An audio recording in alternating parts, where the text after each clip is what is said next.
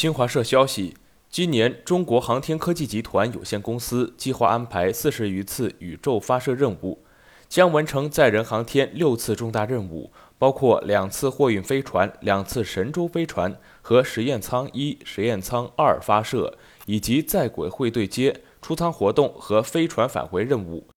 全面建成空间站，完成长征六号甲运载火箭首飞任务。这是记者从近日召开的航天科技集团2022年型号工作会上了解到的信息。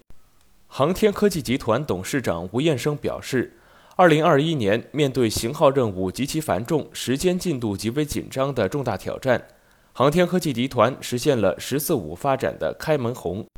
中国空间站建设取得了阶段性重大胜利，天问一号拓展了我国星际探索新边疆。宇航发射以及飞行实验次数再次刷新了历史记录。航天科技集团总经理徐强介绍，航天科技集团今年全年型号科研生产任务呈现了四大特点：第一是重大任务十分艰巨，发射、飞行和实验数量保持在高位；第二是型号技术攻关难度大，技术风险识别与控制要求十分高；第三是型号批产交付量压力大。科研生产转型升级任务重，四是装备体系化发展要求高，体系工作需要统筹推进。更多资讯，请关注羊城晚报羊城派。这里是羊城晚报广东头条，我是主播陈子燕。